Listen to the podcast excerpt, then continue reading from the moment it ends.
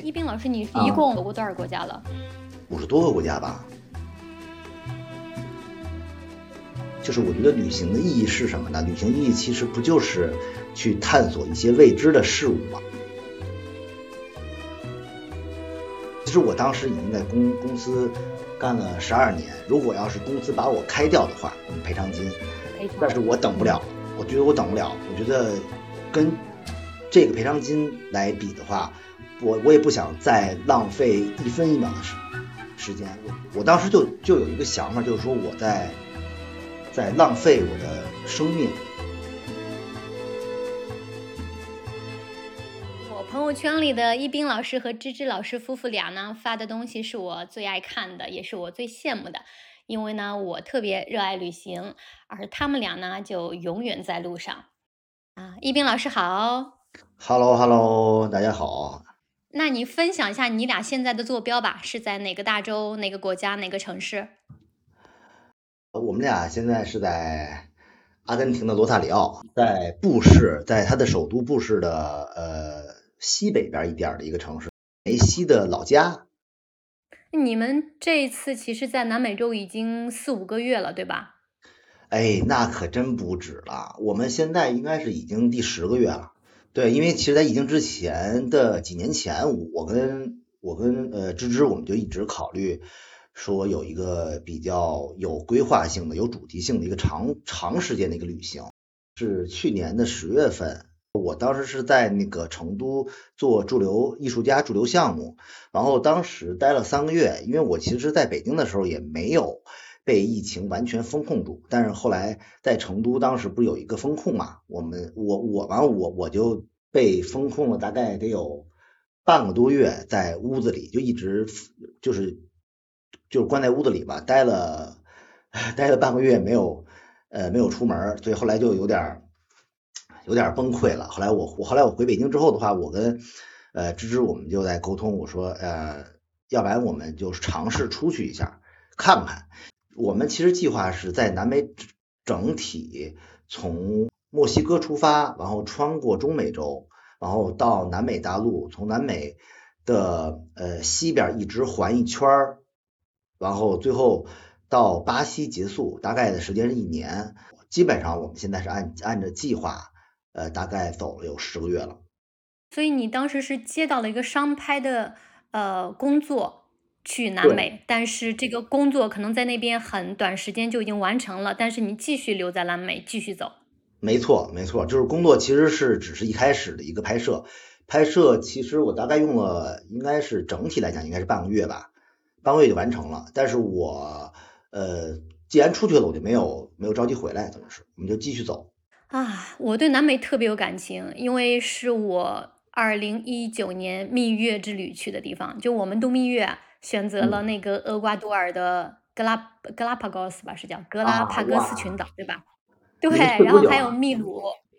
我们去了一共有大概。十八天，然后我一直是想有机会再去，所以看到你们在南美待了小一年了，就特别羡慕你们。那我们就说啊，就是说南美为什么？就当然你接到商拍这个任务是一个契机，是一个哎呃导火线，就是哎我有机会离开当时还在疫情封控的中国去到南美，但是半个月就完成了这个任务。但你跟芝芝老师为什么决定是说我必须要把这个大陆？整个完全的看一遍，就为什么是这个大洲？为什么要这么长的时间深度的生活在这个这个地方？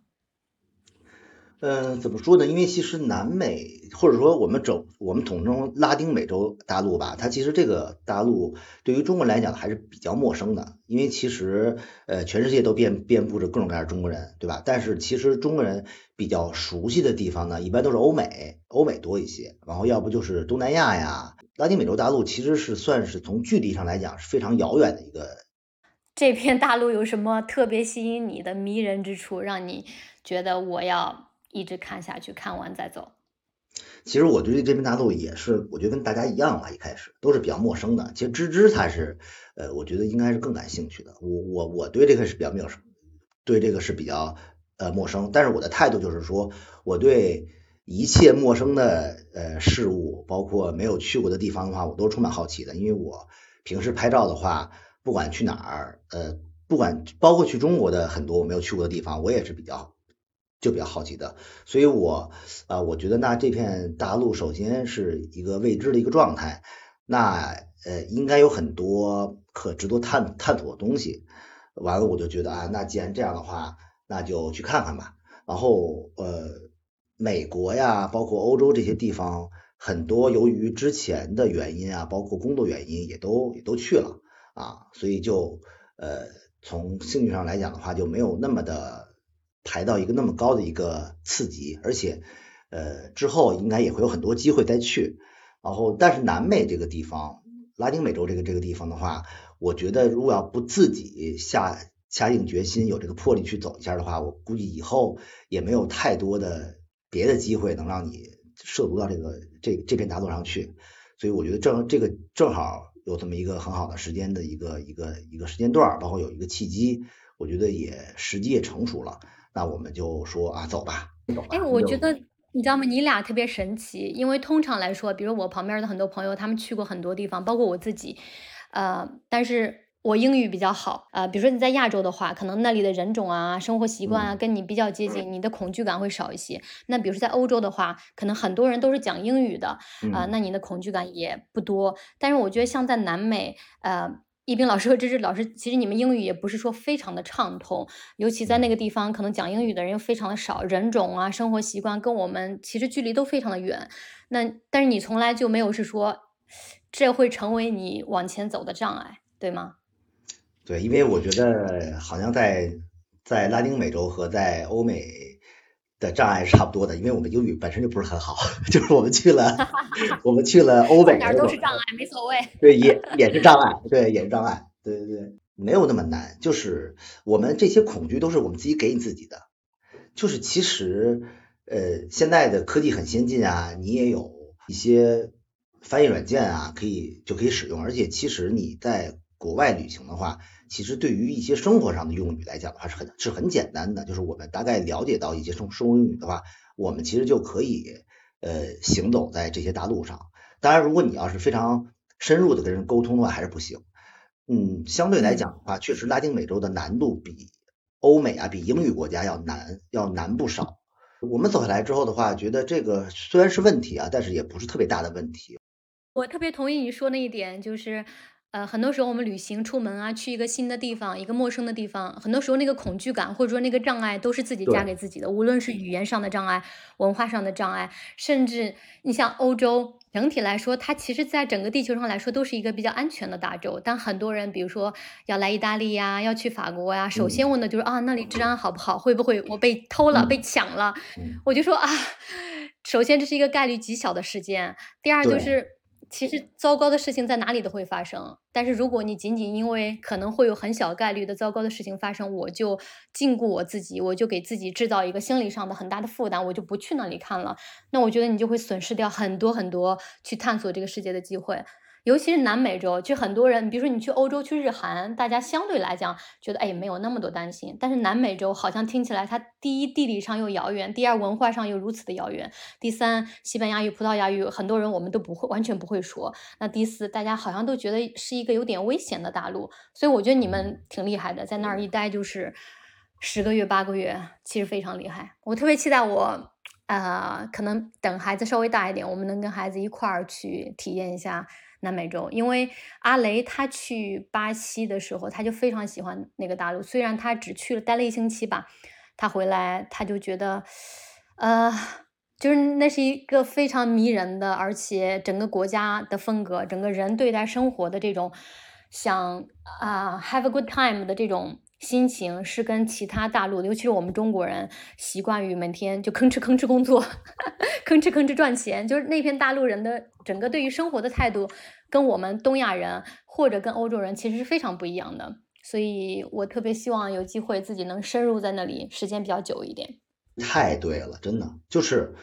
呃，我觉得其实。中国人为什么他说是一片未知的大陆？就是中国人其实对南美洲或者对拉丁美洲的话是有很多刻板印象的，或者很多误区的。很多国家呀，你都觉得特别特别危险，玻利维亚呀，各方面的，对，就特别危险。其实这些都是我们这种，我不知道这种刻板印象是是怎么来的，就有可能是呃常年日积月累，包括我们之前听到看到的一些新闻，毒枭啊，什么什么抢劫呀这些东西啊，包括一些电视剧什么的，我们通过很多这种东西的话，我们会形成一个刻板印象。但是事实绝对不是这样，事实就是你不但就是你只要你走了，你才能看到事实的真相是什么。我觉得这点特别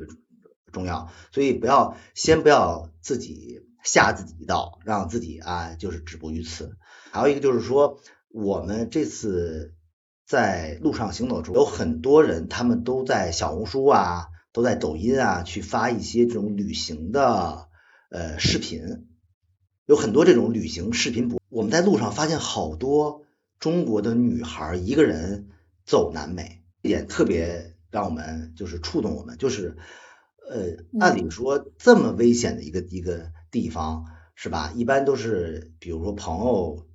就是相拥一块儿去玩儿，但是我们发现好多中国的女孩她们在做自媒体，在在走走南美整个的这条大线，就觉得啊特别厉害。然后有时候跟他们聊天，他们就会说。我们就要用我们的这个这个这个行动来告诉大家，其实自己一个人旅行也是可以的，自己一个人去游南美也是可以的。所以我觉得这个其实是是很多中国人的一个误区。而且还有一点，就是我觉得旅行的意义是什么呢？旅行意义其实不就是去探索一些未知的事物嘛，对吧？那对于嗯南美洲来讲的话，那未知其实是它的一个优点，就是。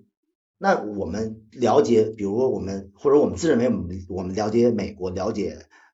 欧洲、了解东南亚的一些国家，但对于南美来讲的话，那我们不是更应该去探索吗？更应该去走出去吗？去多看看这个我们认为带有很多偏见和刻板印象的这么一片大陆吗？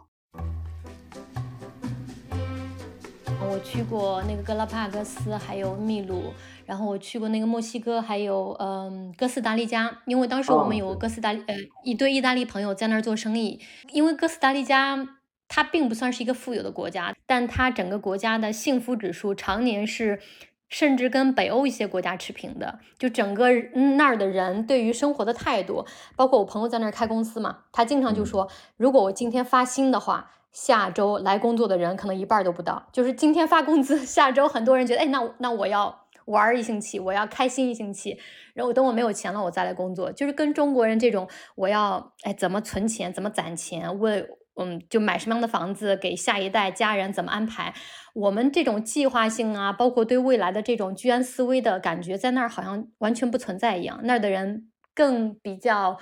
及时享乐，更比较讲究我当下这个感受。然后他们见面和分别的时候都会说那个 pura vita 嘛，就 pure life，就是。呃，纯净人生，或者说就这个意思，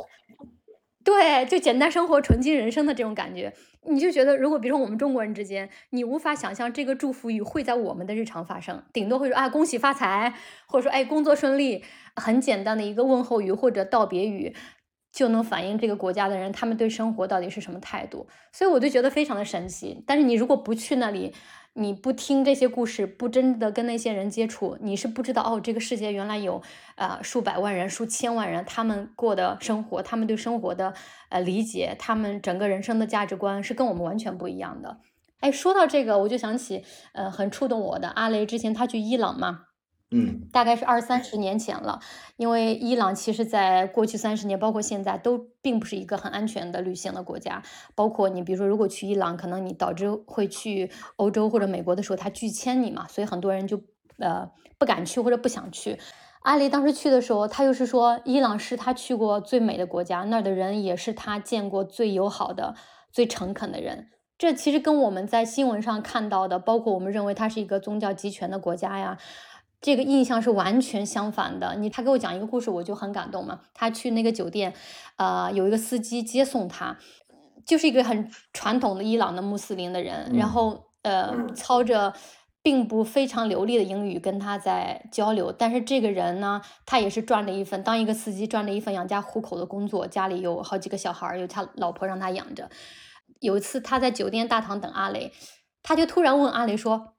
What is love？就说爱是什么？然后突然跟阿雷就是，就是他只是一个普通的一个司机，呃，在接一个老外，但是他突然很想跟这个老外探讨一下爱到底是什么。可能在他们的文化里，这个并不是一个被公开讨论的话题。然后阿雷突然也觉得很有意思，跟一个伊朗的穆斯林的传统的男人，在一个酒店的大堂里面去讨论爱到底是什么。呃，我们希望给什么样的爱？我们想要获得什么样的爱？你对你的妻子，你对你的孩子是什么样的爱？他们就在那儿一直讨论了三四个小时。阿雷就觉得这是他人生中特别美妙的经历，但是他跟我们在媒体上、电视上，呃，获得的这个国家的人、这个国家的政体的刻板印象是完全不一样的。所以，我觉得这也是我自己感受到的旅行的意义。很多时候，你去一个地方，只要你抛弃了很多刻板的印象或者一些成见，你带着一个很打开的心去那里，其实你会拿到很多很饱满的你从未期待过的东西。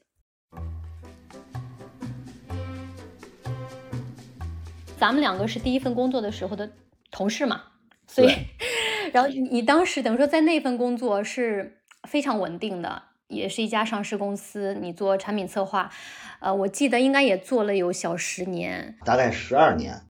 其实是人到中年，别人可能是人到中年要求稳，但是一斌老师可能哎，人到中年我比较叛逆，我决定离开我做了十几年的一个很稳定的公司的很稳定的工作。你觉得你当时是为什么做了这个离开的决定？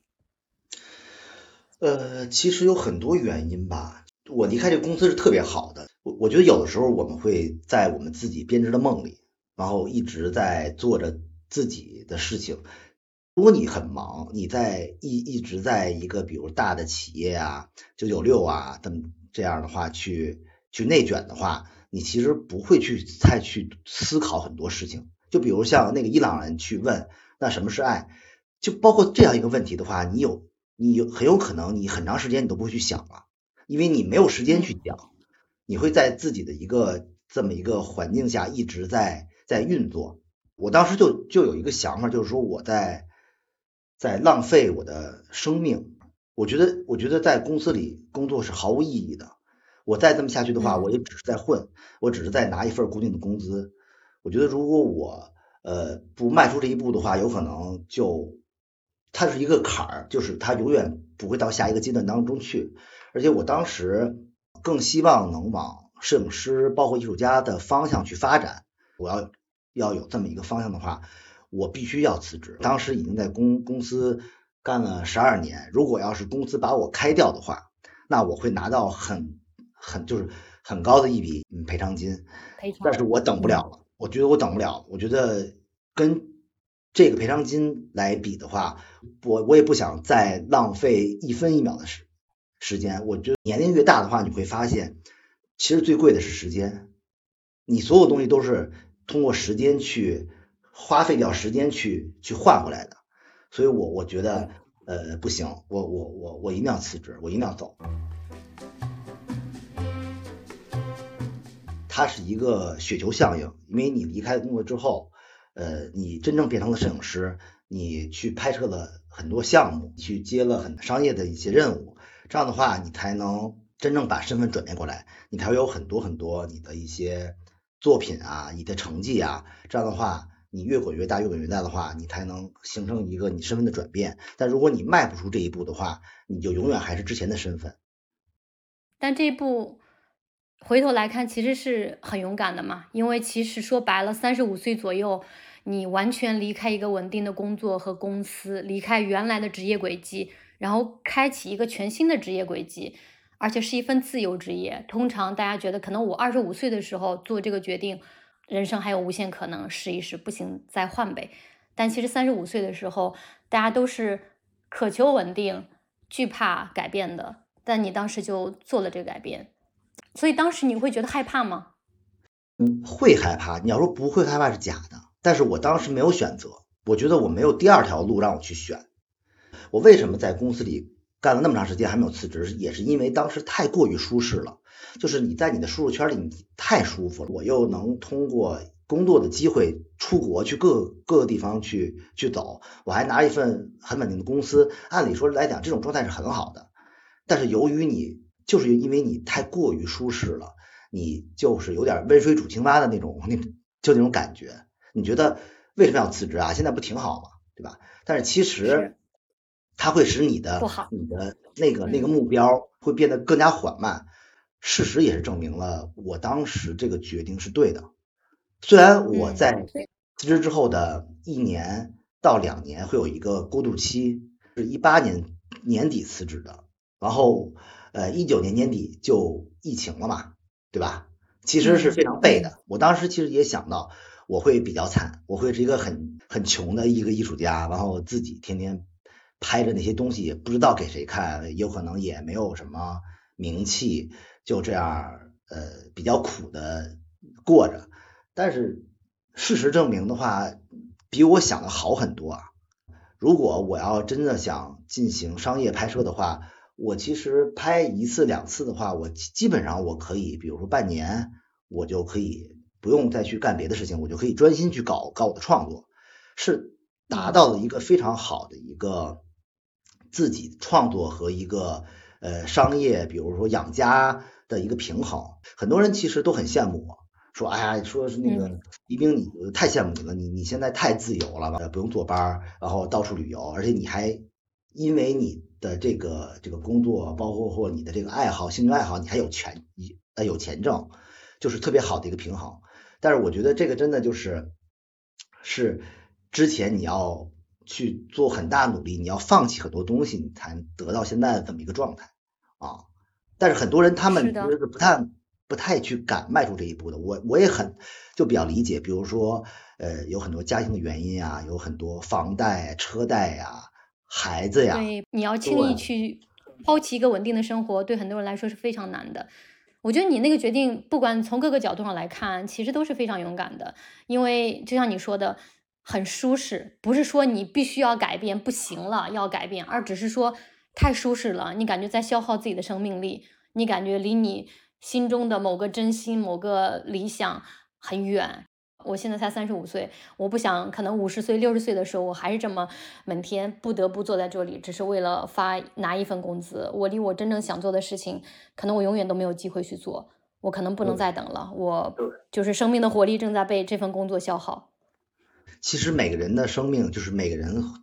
的时间能用多少天去感知这个世界，这个是固定的。我还是要。要在趁年轻嘛，趁我现在体力啊、各方面啊、精力啊、我的这种呃好奇心啊都没有衰退的时候，我想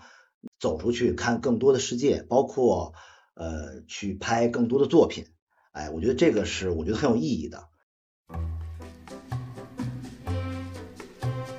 我一直以来最钦佩别人身上的品质就是勇气，包括你说的这一步，其实它需要很大的勇气。它虽然是一个取舍，但有时候即使比如说很大的取，可能我们吃舍，在整个生命长度上来说，这个舍只是一时的，以及只是很小的，我们会得到很多。但是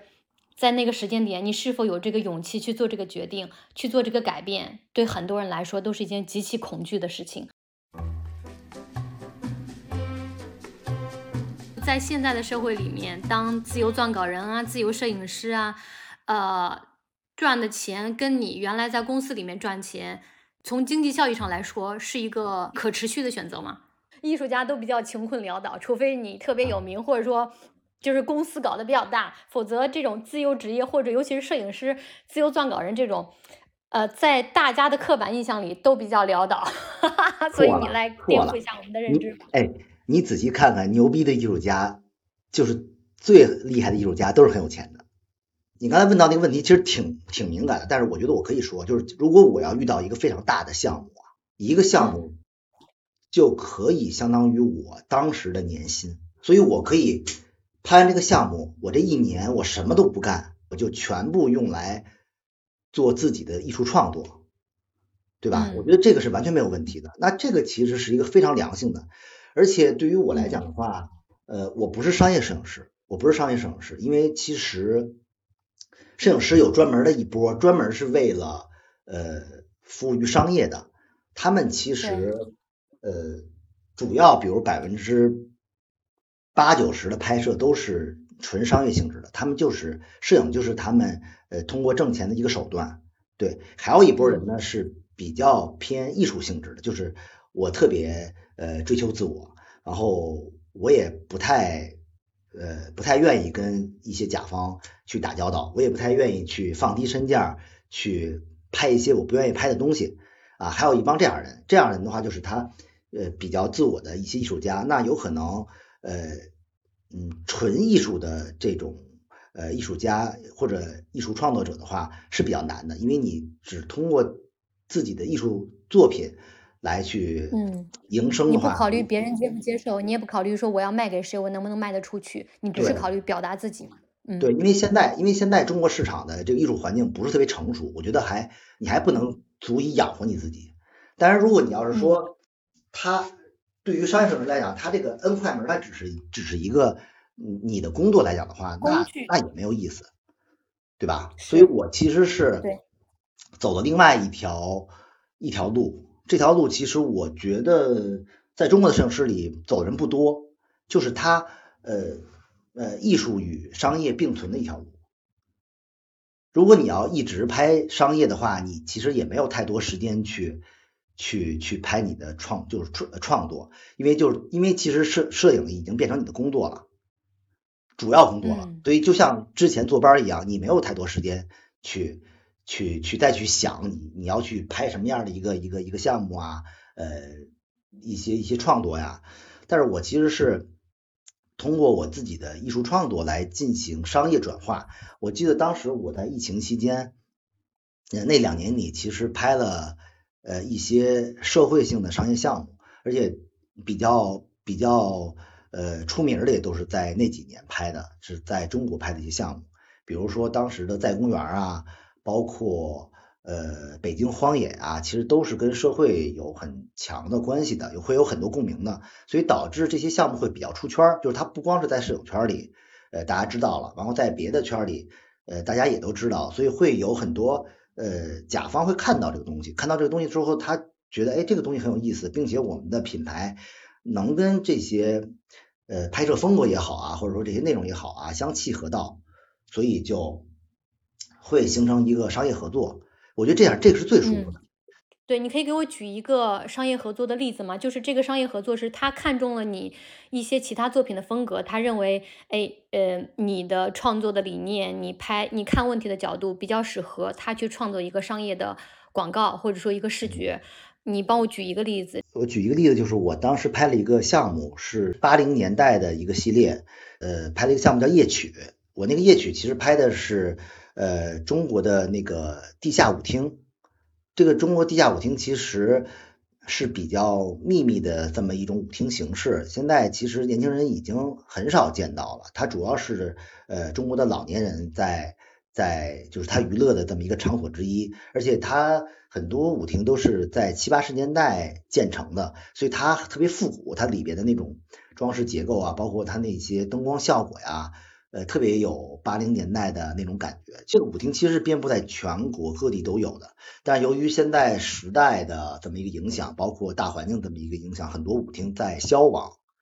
我觉得消亡的并不是舞厅，而是一个时代，一个时代的一个印记和一个切片。这些舞厅其实是当时的。七八十年代的年轻人，他们去呃常去的一些娱乐场所，但是他们老了之后，他们依然没有改变，依然还会去这些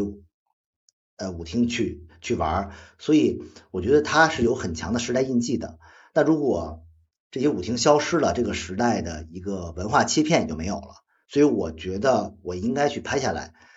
所以我当时花了很多精力，因为。拍舞厅跟拍在公园那些大爷还不太一样，对吧？它是比较秘密的，里边有很多呃故事和一些人情世故。呃，它不光是一个用于老年人用于锻炼身体的这么一个场所，它还有很多一些情感上的东西。这个东西其实是很多是拿不上台面的，所以我拍摄的时候还是非常非常困难的。但是它又有很强的这种魅力和吸引人的的地方。它其实与整个目前的这个时代又是脱节的。我拍完这个这个项目之后的话，我记得印象特深的是，呃，当时那个陌陌公司找到我拍一组商业，嗯，你是不是很难想象一个那么年轻的一个交友软件，他会让我去拍那个舞厅？其实我觉得非常好哎。现在去的人虽然是老年人，但其实他们去的还是他们的青春。我觉得只是说时代不一样了，他们是八十年代的人，现在是二零二零年代的人。但其实我们渴望交友，渴望去表现自己，渴望去吸引别人，去主动的跟别人交流。我觉得在任何时代都是年轻人具有的品质。对，其实我觉得这个品牌特别聪明，他们其实。就是其实这这这几帮人群是非常相近的，就他们的，是的，他们的行为、他们的思想基本上都是除了年龄不一样之外，基本上是一样的。而且我当时拍舞厅的时候，我发现这帮老年人其实非常的渴望沟通，他们非常的渴望自由，而且他们非常的开放。就我就是跟我当时认为的完全不一样。我我也是带有很呃刻板印象去看他们的，但其实。我去我去到那个地方之后，我才发现我其实根本就不了解这帮人，他们特别特别的自由，他们的很多想法非常的前卫。是，其实他们年轻的时候就是很前卫、很叛逆的，很渴望跟世界链接的人，他们才去舞厅。他们长大了，可能他们没有用起智能手机啊这些年轻人用的方式，他们还在用自己年轻的时候的方式去去跟这个世界链接。但是他们那种叛逆青春的感觉一直在，就从来没有衰退过。哎，但是你在这个创作的过程中，因为这是一个艺术创作，也是你喜欢做的事情，但同时一旦它变成一个商业合作的时候，它又是一份呃要去按时、按甲方的需求、按质去达成的一项任务。你在做这种事情的时候是怎么平衡？说，哎呀，这个什么是我想表达的，什么是品牌要的？我觉得你这个问题说的特别好。这个其实我就是为什么我要去结合的这么一个点，也就是说，如果你要是纯是一个商业摄。摄影师的话，你会很累，就是甲方他会有很多要求，你呢也会去疲于去完成这些工作。你其实没有任何特点，就是你作为一个商业摄影师来来讲的话，很多时候的话，你会跟很多商业摄影师没有区别的。你们的区别没有就是价码的区别，但对于艺术家来讲，有很强的一个艺术风格在的。然后甲方他会更大限制的尊重你的艺术风格。因为他是先看到你的艺术作品，他喜欢你的艺术作品，他认同你的艺术风格和艺术作品之后，他才会找你，所以他会给给你很大的话语权。我觉得这点是很不一样的。当我拍舞厅的时候，就是当我拍那个项目的时候，其实甲方是很尊重我的，因为他心里很有底，他知道我拍的东西是什么，他也知道我最后呈现的东西是什么，所以这个东西是他想要的，包括这个故事也是他觉得非常好的，所以。在整个的活动当中的话，是非常的愉快，互相大家互相尊重的一个状态去完成的这个这个东西，这个没准就是呃姜文所说的站着把钱挣了吧？我觉得这个没准就是 就就是你会 你会没那么累，你作为一个创作者来讲的话，你会达到一个既能去挣钱，哎，你又不会去低三下四的迎合甲方的一个呃一个东西，我觉得这个是挺不容易的。能不能转化也是一个很很难的一点，因为有有有有很多艺术家，他的作品的风格过于嗯过于抽象化或者过过于前卫啊，所以你很难转化成一个商业的的一个一个一个一个拍摄去去变现，所以我觉得这东西都是要有不一样的这种这种方向，嗯。嗯，所以你觉得算你算是找到了一个呃。在自己的兴趣还有就商业变现、维持维持自己的生活之间一个平衡，那你觉得这会是你未来十年、八年，或者说未来对自己的规划吗？就是 OK，我通过这个方面来赚钱，另一方面我还是持续的去艺术创作。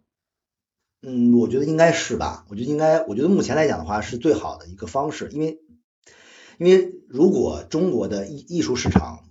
还不是很成熟的话，那我其实是没有办法。呃，通过纯艺术的方式去去养活自己的，或者说我们其实可以看到，在中国的这个呃摄影艺术家里，有几个能真的能纯靠自己的艺术作品去养活自己的吗？其实非常少，非常少的。嗯。哎，一斌老师，我问一下几个定义啊，因为其实我在我的意大利和中国两个婚礼都是请你拍嘛，也是我认可你的艺术风格，然后我就当时觉得我不要去影楼拍，也不要人，呃，有个那种是就是那种呃婚庆公司经常用的摄影师过来现场一顿让你摆拍，我比较排斥那种风格，所以我看过你拍的很多东西，我觉得很有诗意，包括你抓住了那个瞬间发生的呃一些就是很有张力的一些故事，所以我当时让你呃来拍我两个婚礼嘛，所以现在也变成我很珍贵的回忆，包括我经常会分享啊，他们都说啊这个是。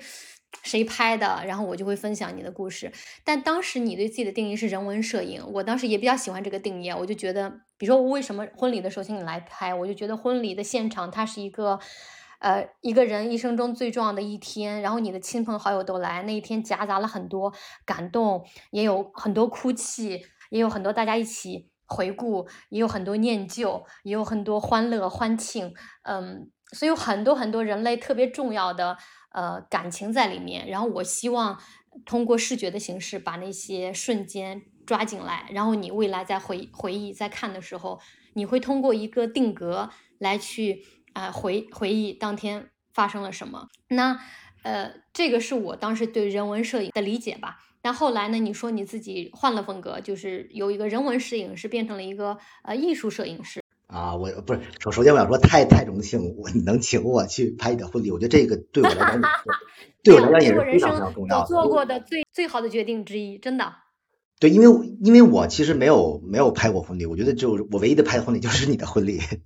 你知道吗？就是我当时呃，就是也很多，就是那个摄影机嘛，就是拍摄了很多当天的视频。但是我觉得这就是艺术的魅力所在。你即使有当天二十四小时时的视频和你。某一格定格的画面抓下来的那个瞬间，给你的给你的心灵的那种触动是完全不一样的。所以我觉得照片它存在的价值是不可以被视频取代的。摄影其实对于我来讲，它其实跟绘画呀、跟写作呀、跟唱歌呀是一样的，它是一种艺术表达的形式。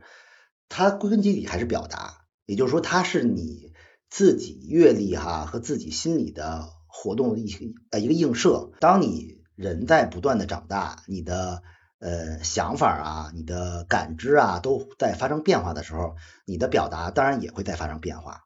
你想表达东西变了，所以你需要用另外的方式进行表达，那这种方式就会发生改变，你的艺术的风格，呃拍摄的风格都会发生改变，所以这个有可能是我改变的一个一个原因。就比如说一开始我。呃，小学的时候我写作文，我会写一个比较偏呃叙事类的，但是我大了之后，我觉得啊，这个叙事类的东西太过于直白了，我需我想含蓄一些啊，那我怎么含蓄一些呢？我通过散文啊，通过诗歌的方式去去表达，那这个是更含蓄、更加美妙、更加耐人寻味的。哎，其实我觉得摄影也是跟这个非常相近的。就是你表达的方式变了，那你其实你的摄影风格也就也也也就会变，变得没准没那么直接了，所以别人看，哎，你是不是有点嗯比较偏艺术类了，偏新纪实了？所以对于我来讲的话，我其实很难去定义我到底什么风格，只是我比如我现在这么跟你说，更好的能能让大家理解。但其实你要说我真正什么风格，我我其实我也说不好，我就是没准还在呃在拍，在在在自己再去看看这个世界啊，看看我认知的一些事物。嗯，所以它其实这个风格，只只是你用术语表达出来，希望有一个沟通的媒介，但其实它就是你当下心路的一个反应，你也不确定这个到底 是什么风格。是，就是比如说我现在呃认为，比如摄影，很多人都会说嘛，说什么是好的摄影？那我现在没准认为好的摄影其实是提出问题的摄影，就是嗯，不是给出答案的摄影。对，如果你当一张照片的话，你第一眼看到这张照片，你就知道他在说什么，他在讲什么。那我现在认为，他没准不是一张特别好的照片。当你看到这张照片的时候，你会去仔细的琢磨他在表达什么，或者说他有很多层表达的含义，他的表达的东西非常的开放性，非常多元性。那我其实认为这张摄影是非常好的摄影，所以这个其实就是表达的变化你讲到诗歌、绘画、音乐，他的创作其实是从无到有的，就这个东西没有的，我把它表达出来。呃，但其实摄影，我们的我的理解是，你拍的是一个已经存在的事实。就是我们我们经常会说眼见为实嘛，对吧？但但眼见真的为实吗？我记得有一个例子吧，就那张那个例子就是说，就有一个女女人躺在海的旁边死去了，然后你通过不同的构图会有不同的故事。你你取这块的呃构图，它好像是自杀；你取那块构图，它好像是他杀；你再取另外的构图，它好像是在睡觉。就是他通过不同的构图方式，使就是迷惑你，使这个信息变得不完整，而你解读的故事也都会走向另外的一个方向。所以这就是呃摄影欺骗的艺术。所以摄影没有完全客观的，包括新闻摄影也是。一个新闻摄影师，他再客观，他也是相对客观，因为你的那个快门，你你选择的角度、选择的构图，其实就带有你很强的主观性。我所以我觉得这才是摄影有意思的地方，在这才是摄影它的魅力所在。我看的一些影展，有些作品非常的触动我，那我就在想，哎，这就是一个。可能我在其他新闻上看过的一个场景，为什么这个摄影师抓到的这个画面让我如此的触动？他到底是哪里让我触动了？可能我三年前不会这么理解，我三年前我会觉得可能摄影并不是艺术的一种，哈哈，它只是一个视觉语言。对，因为摄影它很年轻嘛，它跟比如绘画呀，跟其他的艺术形式来讲的话，它非常年轻，就是为了代替绘画的记录层面，所以绘画才被迫转向了。一个更加呃抽象的印象派的这么一个呃一个方向，嗯，那现在呢，其实现在摄影也面临这个危机，因为视频出现了，视频取代了摄影的故事性。你刚才说到了，其实说到了纪实啊、人文啊，它都很是具有摄影很强的故事性的。当然，如果你要讲故事来来说的话，那视频一定会比一张照片讲故事讲的更多。那当然，现在也逼着摄影。走向了一个更加深的一个一个位置，这个位置没准就是一些偏艺术性的、偏当代的呀、偏抽象的呀一些方向。大家都说嘛，不要把兴趣变成工作，但你现在就是兴趣等于工作。其实它没有变成工作，它只是具有一定的工作属性而已。它还是，嗯，我在拍创作的时候，它还是独立的一个创作。它完全不会被任何商业的东西所所裹挟，当然，它它也有能让我去养家的一个一个一个功能而已。那些纯艺术家一样，对吧？他们呃过得太太苦了，完全，比如你要你想去南美，你也没钱去，对吧？你想体验生活，你也没钱体验。当你不能体验生活的时候的话，没准你也在创作上，没准也会有多少也会有些受阻。但是我也不希望呃那种纯商业的，你没有太多时间去思考。所以，我我我还是在希望能在两边都找到一个很好的平衡，这样的话会比较舒服一些。嗯，哎，我们说回旅行啊，那你在旅行中，你觉得是旅行带给你了很多摄影的灵感，还是因为摄影这份工作你热爱旅行？最早的时候呢，是是我更偏向于旅行一些，就那会儿我觉得呃。呃，旅行占的比重会更大一些。就是我，我主要是去好奇嘛，去看各种各样没有去过的地方啊，去看各种各样的风景啊，去体验各种各样的这种人的生活方式啊。那其实旅行与摄影慢慢慢慢的已经变成了非常紧密的一种关系，以至于他们融合了。那很多时候我去很多地方，我会先去考虑，那这个地方我能不能拍东西，我有没有兴趣去进行创作。如果你现在来看旅行对你生命的意义，或者说如果没有旅行，如果没有旅行这么的多，你觉得你跟摄影的这个关系还会这么深吗？嗯，我觉得，因为如果现在来讲的话，呃，摄影比重更大，旅行比比重没那么大的话，那其实没有旅行也是可以的。也就是说，嗯，如果我要是找到了一个创作的方向。它不一定是是在国外，不一定是在。它不是一个摄影这份工作的必然的。对，对，它不是必然条件。那我我可以，对我可以在家里完成一个摄影项目，我也可以在我周边的很短的一个距离之内完成一个摄影项目，是是这些是是都是可以的。当然，对于人来讲的话，那我觉得体验呀和呃充满好奇心啊，感知这个世界啊是也是非常重要的。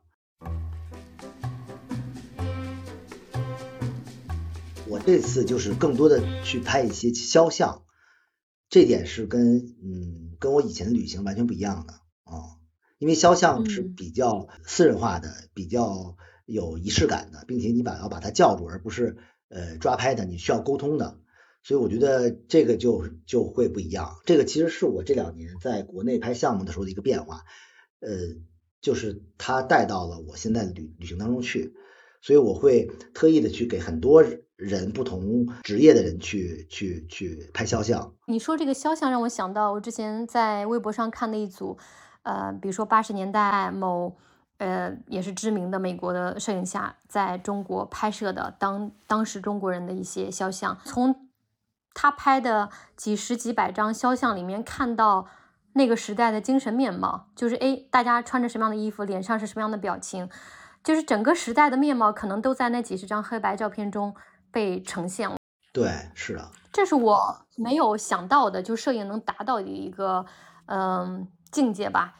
因为原来我就觉得可能就是拍照片嘛，包括比如说我有时候看呃回老家看我老家的呃八十年代末九十年代初我家的相册，你就可能只是翻了一本薄薄的相册，整个那个时代那十年发生了什么。整个人的这面貌、社会的风气就跃然纸上，非常的鲜活，这是我觉得挺不可思议的地方。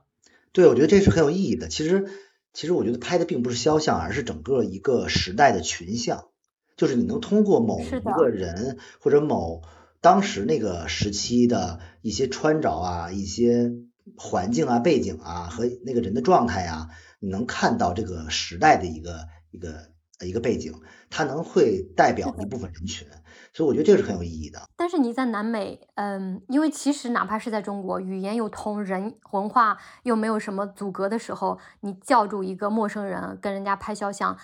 其实都是有难度的。何况是在另外开一另外一片土地上，语言不通的情况下，你去拍摄肖像，这个过程是不是挺难的？特别难，而且是我完全没有接触。就是你可能叫二十个人，人家只有一个人会同意，而且他可能出于紧张什么的，你还拍了一堆，可能拍的并不好，对吗？其实这就是走出我的舒适圈嘛，就是走出我摄影的呃舒适圈，就是你要打破你呃比较舒适常规的这种风格。当然，很多艺术家他们选择另外一条路，他们是不想打破的，他们是想把自己这个熟悉的这个风格精进到极端。但是对于我来讲的话，我更更想去去跳出舒适圈，去拍一些我认为比较难的东西，来去提升自己。这个每个人不一样。然后你刚才说到的那个确实特别难啊，因为其实肖像的话它是需要沟通的。呃，但是我觉得南美就是一个很神奇的地方，就是南美的人都特别的友好开朗，以至于 以至于你都不用怎么沟通，他们都会答应你的请求。我在这个一路下走下来的话，这一年我大概拍了得有嗯一百多个人吧，应该一百多个人左右。我被拒绝的非常少，基本上我提出要求，呃，简单的聊两句用英语，他们知道我的意图，他们知道啊，我其实是要给他们拍照，呃，基本上他们都会同意。我觉得这个应该就是呃他们对我的友好吧，他们。对对我的一种一种善待我的行为，我觉得是，反而没准你在中国会更呃会更难，没准中国人他知道你的意图之后，那你在那你在欧洲就更难了，哎，对，大家就觉得哎，不要侵犯我的隐私，对他们有可能他们对于肖像权的这方面的法律意识会更加强一些嘛，而且他们会更加高冷一些，他们觉得呃我跟你也不认识，跟我跟你也呃也不熟，呃我也不希望你拍我，对，会有这样的情况啊。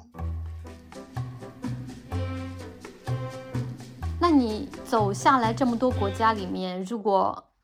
说出你的 top 三的国家，就是前三个你最喜欢的国家，会是哪个？啊，首选阿根廷。阿根廷是我走过那么多国家中，我我觉得现在是最好的、最适于居住的一个国家。第二呢，第二个有可能，呃，第二个应该就是哥伦比亚。这个我觉得也是大家在刻板印象当中认为非常危险的地方。其实是非常好的地方，哥伦比亚大家一定要去。南美洲，如果你只选两个国家的话，就是哥伦比亚跟阿根廷这两个国家，大家一定要去。如果你要是呃没有那么多钱，又又想体验那么好的生嗯生活的话，我觉得你就去这些这些地方会非常非常舒服。它的呃生活质量非常高，物价又非常的低，你会你会过得非常的舒服。啊，我一直特别想去哥伦比亚，但是你知道吗？我有一个刻板印象，是我看那部美剧《毒枭》，上面那个哥伦比亚和墨西哥的毒枭，这个事情对我的创伤太大了，让我对这个地方的治安有一个确实有一个比较不好的刻板刻板印象，导致我们一直没有去。但是很多人跟我说哥伦比亚非常的漂亮，非常值得去。对，因为因为所有的中国人，我估计都是因为因为毒枭才觉得哥伦比亚很对，因为那段时间已经变成历史了。现在的呃麦德林的贫民窟，呃以前都说嘛，就是那个就是贩毒特别特别厉害的地方，已经变成一个景点了，就是 就是很多游客非常非常好，而且哥伦比亚的人非常热情，非常友好。我觉得所有的国家的老百姓都是。对你很友好的，都是非常热情的，而而且哥伦比亚它有很多，不管是文化呀、艺术啊、自然风貌啊、小镇啊、咖啡呀各方面的优点特别特别多。我不知道你去去没去巴西啊？其实，嗯，哥伦比亚、巴西、呃，阿根廷这三个国家也都是接壤的。我觉得你要去的话也可以，哎，这三个国家就一块走完，别的国家其实也呃也都不用去了。哎，因为我儿子特别喜欢摇滚乐嘛，前几天他就问 Mick Jagger，就是 Rolling Stones 滚石乐队的主唱，他就问说，哎，呃，Mick Jagger 在哪里？然后阿雷说，哦，Mick Jagger 在巴西的里约热内卢。我当时就想，因为他是伦敦人嘛，然后他们这么有钱的人，嗯，就是全世界任何地方他都可以选，但是他选住在巴西的里约，就是因为里约是一个。非常迷人的城市，所有的文化在那里，人们的这个热情啊，人们对于就是享受生活的这个热烈的态度，就让 Mick Jagger 特别的着迷。所以他在人到快八十岁，算是晚年吧，但是还是在持续的音乐艺术的创作。包括这个时候，可能大家觉得，哎，你选个瑞士啊、北欧啊之类的，就是安静的地方，就是。来去 颐养天年吧，但是他选择这么一个国家，这么一个地方，所以让我对这个城市的啊，就是迷人的程度就又增加了几分，就特别想去那里。因为自由职业，它与工稳定工作一个很大的区别，就是说你并不知道下一份工作什么时候会来，你也不知道下份工作来的时候对你的经济的效益有多大。嗯，那你。会有这个担心吗？就会总觉得有一种不安全感在吗？我现在是比较比较佛系了，就是没有想太多，就是过好当下就是最好的。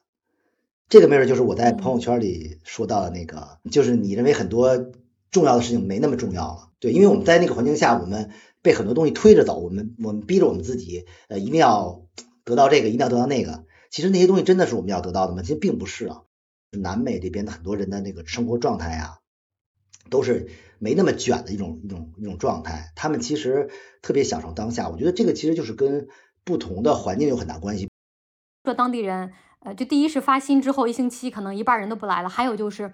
周末给双倍工资，但很难招到人，因为大家觉得你你给我多少钱都不值当，就是我要跟家人，我要跟我的女朋友，我要跟我的孩子一起一起玩，而不是说你给我多点钱就能把我招回来。所以，但是这个就跟我们中国人的观念是非常不一样的。那我们可能春节、除夕什么节日，只要你给够钱，那肯定大家就抢着来嘛。就是哎，我能多挣点钱，那肯定是好的。